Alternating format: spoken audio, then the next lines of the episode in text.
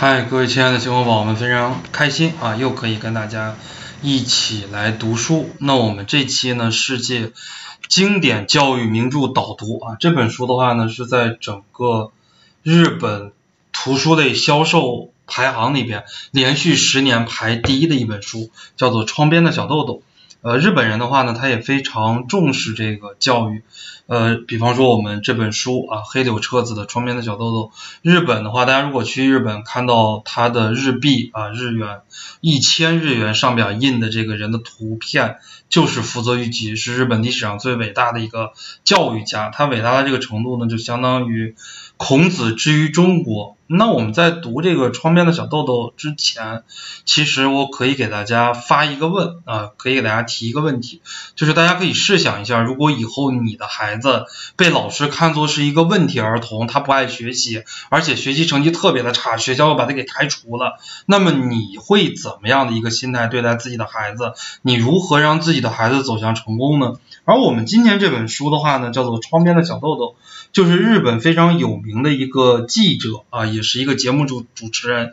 也是一个作家黑柳彻子。他一天晚上睡不着觉，哎，他就突发奇想，想到了自己在小学的时候，他的一个老师，呃，叫做小林校长，叫做小林宗作。宗的话就是这个宗教的宗，作就是作业的作，这样的一个校长。呃，那么他这个校长呢，对于呃，小豆豆，或者说对于我们的主人公黑柳彻子啊，小豆豆他只是一个代名词。呃，那么他想到了这个校长，他为小豆豆的所作所为，呃，那么以至于帮助后来小豆豆成为一个非常成功的人。所以呢，他就开始啊，立马晚上睡不着觉就提笔就开始写啊，就写到了学校是一个这个绿皮火车。哎，然后这个绿皮火车的名字呢叫做自由之丘，山丘的丘，啊，他就写到了这个怎么进入到这个自由之丘，怎么样进入到这个八学园的，呃，学员就是柏拉图这个阿卡德米学员，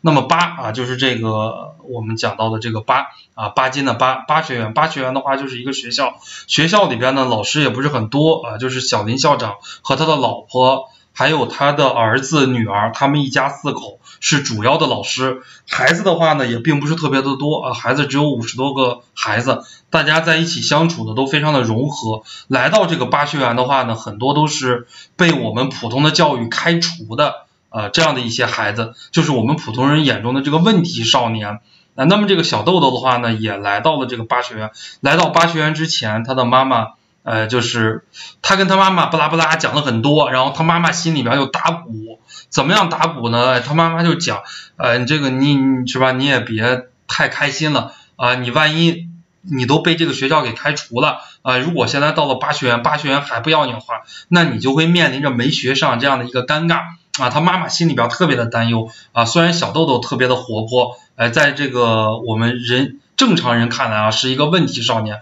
但是小豆豆呢非常的活泼，受到了小林校长呃他特别的喜欢啊，他就经常夸这个小豆豆，说小豆豆你真是个好孩子呀。然后这个小豆豆还是一个小女孩，校长是一个男老师，啊这小豆豆就跳起来啊那是呀，我当然是个好孩子了，哎他就不断的说自己是个好孩子。其实呢，那在所有人的心里边都明白，小豆豆呢是一个问题少年，而这个校长的话呢没有怎么。呃，用特别强制的手段去管他啊，而且呢，在考试的过程中，小豆豆的得分也非常的低，成绩非常的差，没有任何人批评他。小豆豆呢，他是在不断的鼓励中来成长的。最后的话呢，就是小豆豆就是我们的作者啊，黑柳彻子，成长成一个非常有名的节目主持人，在日本呢都家喻户晓的这样的一个节目主持人。那么这个窗边的小豆豆呢，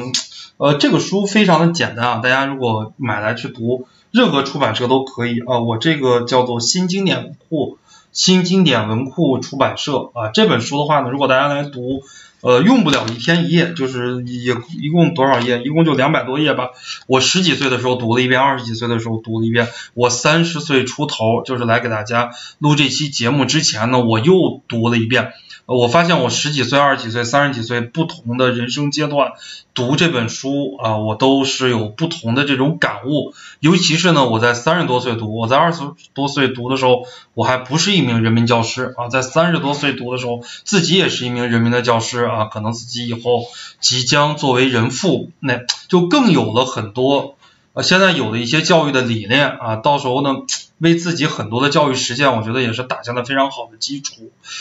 呃，在人生的三十多岁呢，初读这本书的时候，我感觉跟卢梭的《艾米尔》很像啊。卢梭的《艾米尔》也是写到了方方面面啊。我们这本《窗边的小豆豆》呢，也写了好多个方面，我给大家简单的介绍一下啊。比方，比方说写到了校歌，哎，还写到了散步。哎，老师们、同学们一起唱校歌，非常的开心。还有呢，就是讲，哎，如果今天的课业完成了之后，小林校长会带着他们一起去散步，这些孩子们啊，就非常的开心，就走在这个小河边儿啊。还讲到了第一次来到火车站啊，第一次来到车站，第一次看到学校这个绿皮车。还讲到了呢，小林校长。哎，为了让孩子们读书啊，又专门搞了一辆车作为这个图书，类似于图书馆。但是呢，这个学校有五十多个孩子，图书馆只能坐下二十多个孩子，所以很多的孩子都特别喜欢看书。哎，按照我们现在一般的小学生，没有什么喜欢看书的。但是呢，在八学园里边，这些它是一个完全的自由之境啊，完全都是根据孩子的兴趣爱好。呃，来设置的，包括课程，老师在上课之前啊，也会把我们所有的课程在黑板上写一遍，然后老师就说了，OK，同学们，你们去学你自己喜欢的、感兴趣的吧。呃，如果你对哪门学科感兴趣，你就去学哪个学科。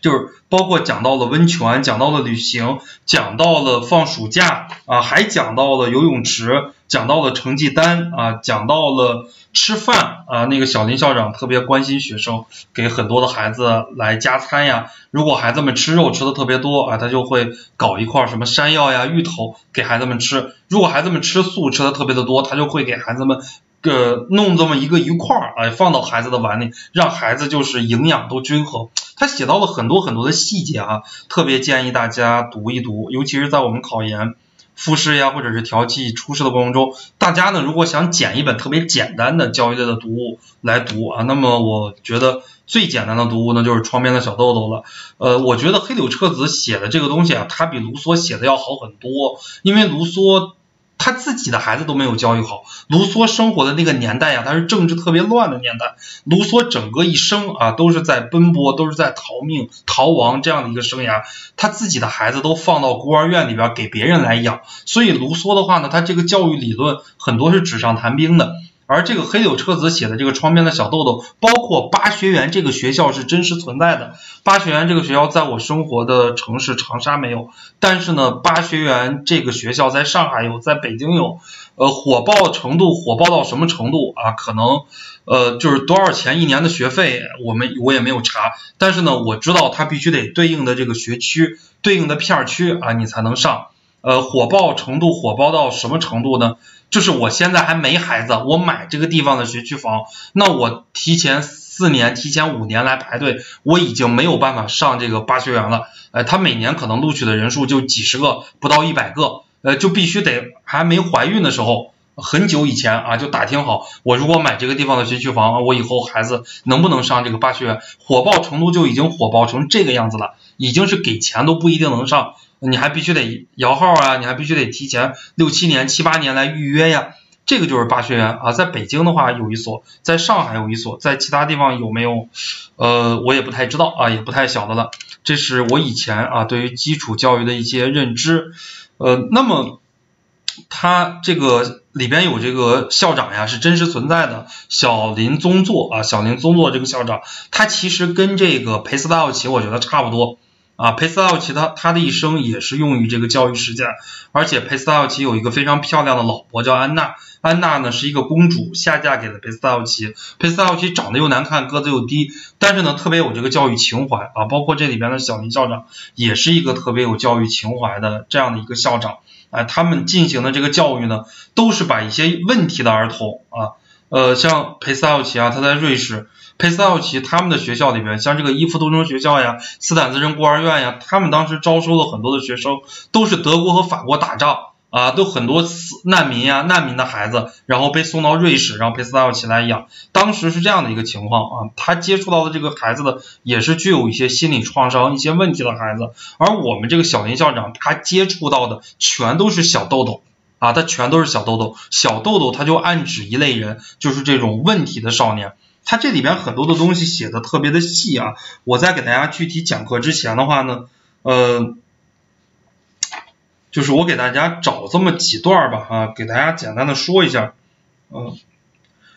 从前呀，就是这个小豆豆，我们的主人公黑柳彻子啊，他这里边写了一段，这个是在第二十五页。我在我这个版本的书啊，在第二十五页。以前的话呢，这个小豆豆他是从来不喜欢上学的，都是要他的家长去催的。自从上了八学园之后，这个孩子爱学习了，早晨自己穿袜子啊，小孩子自己穿袜子，自己洗漱，等着家人起床送他上学啊。所以这些就是特别特别有画面感的，我给大家就是。稍微分享一下，因为这个就是故事性太强了。呃，还有呢，就是小豆豆在八学园里边考试考出来成绩了，用甲乙啊，就是老师给他来标，然后他回家了，他回家那个打开家门啊，对着自己的父母说，哎，爸爸妈妈，我回来了，然后这是我的成绩单，来给给你们看一看，来，然后结果上面写的有甲有乙，但但是那个乙比甲多了好多。啊，因为乙肯定是最低等的嘛，甲是高等的，乙比甲多了很多。那然后这个时候呢，呃，就是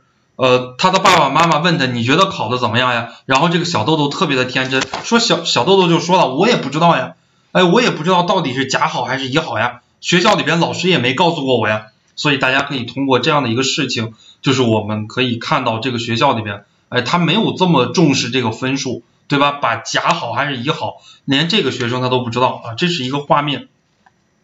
嗯，还有一个呢，就是小豆豆啊，小豆豆他想买一个东西，他走在马路上啊，他爸爸妈妈带他逛街，他看到小鸡啊，他喜欢买这个小鸡，然后他说的一句话啊，他说：“求求你们，你们给我买一只小鸡吧，这是我一辈子的愿望，一直到死我再不会要什么了，你就给我买一只小鸡嘛。”呃，然后他的爸爸妈妈就没办法了啊，就拖住他，特别有画面感。我记得我小的时候啊，喜欢买一个什么变形金刚呀，喜欢买一个那种手枪呀，哎，我也是，我就跪在地上，我就哭，然后我爸爸妈妈没办法就给我买了。但是买了之后呢，没几天这个小鸡就死了。小鸡死了之后呢，这个小豆豆特别的难过。为什么呢？因为在校，因为在学校里边，小林校长就是教会他们很多啊，关爱生命呀，关爱自然呀，就是具有这种人文情怀呀，让孩子从小就培养这种呃这种精神啊。还有一些画面呢，就是我刚才跟大家讲的，学校成立了图书阅览室，老师们呢都特别就是为孩子们着想，包括孩子们画画啊，画这个小林校长，把小林校长就是画成那种漫画，画成那种三毛啊，画成三根头发，头发三根啊，这个中间一点，点中圆中一点啊，竖着两下，横着两下，一个大圆，三个半圆啊，就是把那个小林校长孩子们。就是画成一个猪啊，这个样子，就是跟校长的关系特别特别的和谐。大家想一想，你的小学、你的初中、你的高中，哪里有说跟校长特别的和谐的？是很难啊。包括这个，在我这本书一百八十页也特别有画面感的这么一个画面啊。每次当校长看到小豆豆，就会说：“你真的是个好孩子呀。”这个时候，小豆豆就会高兴的跳了起来。是啊，我就是一个好孩子。于是小豆豆他就一直以为自己是一个好孩子，其实他是一个问题少年，哎，但是他一直会以为自己是好孩子，哎，他慢慢的哎就按照一个好孩子的标准来要求自己，慢慢的自己也会变得乐观了，啊，这个这个这本书里边不断的提啊，就是啊你小豆豆你真的是一个好孩子，这句话反反复复的提啊，这这句话在短短的那个一百多页里边提了至少有几十。一二百页啊，这本书只有一二百页，而且都是故事性比较强的。那么提出来的话呢，有将近二三十次